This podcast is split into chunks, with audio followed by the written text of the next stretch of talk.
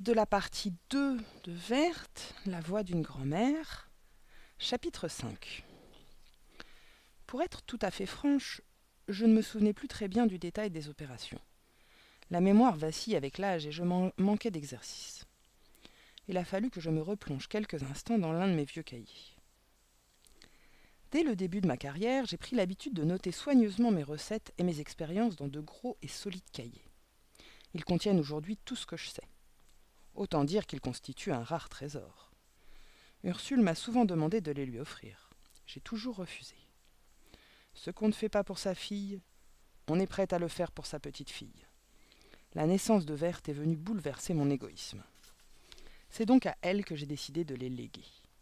J'ai inscrit cette clause dans mon testament pour Verte les cinq gros cahiers intitulés Tic et tactique d'Anastabot, afin qu'elle en prenne grand soin et qu'elle honore ma mémoire.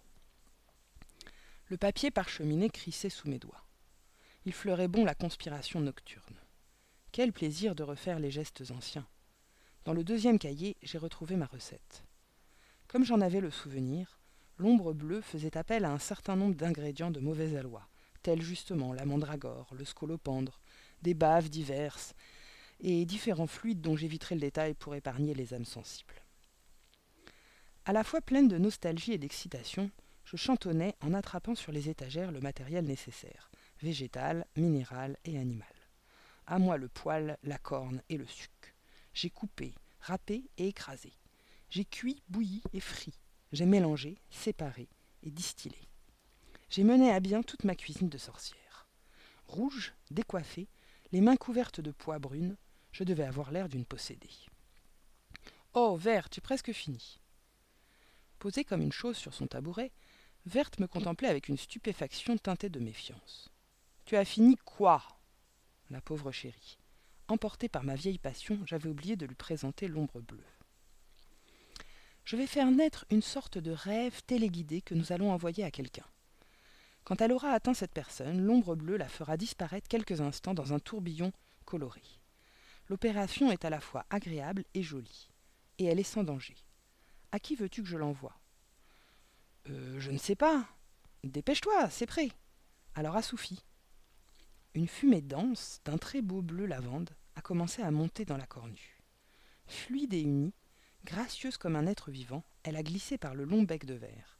Je l'attendais à la sortie je l'ai guidée par de larges mouvements des mains en psalmodiant un sortilège où revenait le nom de Sophie.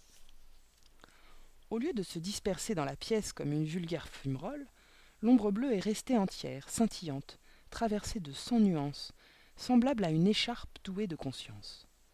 Elle a dansé un moment devant nous, avant de quitter l'atelier, traversant les murs comme si elle ne rencontrait aucun obstacle.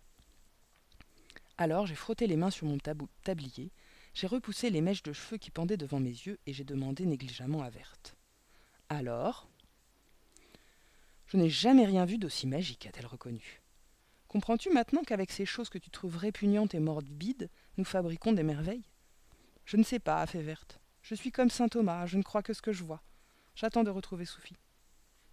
Souviens-toi simplement, saint Thomas en jupon, que le pouvoir de faire du rêve est à la portée de ta main. Si tu veux t'en servir, bien entendu. Tu penses toujours à me faire la morale, hein? Cette petite raisonneuse ne se laissait pas convaincre au premier coup de bluff. J'ai nettoyé la cornue, j'ai rangé mes bocaux et mes outils et j'ai ôté mon tablier. Puis je me suis dirigé noblement vers la porte. Allez, ma grande, viens avec moi. J'en ai fini pour aujourd'hui avec les, démonstrations épatantes. Il est temps de préparer le déjeuner. Nous sommes remontés à la lumière du jour. Nous avons fait la cuisine en parlant de choses et d'autres. Nous avons mangé face à face. Puis j'ai proposé à Verte de jouer dans le grenier. Elle passe des heures à farfouiller dans les placards à la recherche de photos anciennes, de vieux vêtements et de tous ces objets curieux qui s'accumulent en désordre dans un grenier tout au long d'une vie. Pour ma part, je me suis confortablement installé au salon, dans mon vieux fauteuil de cuir, un livre ouvert sur les genoux. Je somnolais paisiblement quand la sonnette, la sonnette a retenti. J'ai sursauté. J'ai regardé l'horloge. Quatre heures et demie, l'heure du goûter. C'était sans doute le garçon que j'avais invité dans la rue, le matin même, Soufi. Je l'avais presque oublié, celui-là.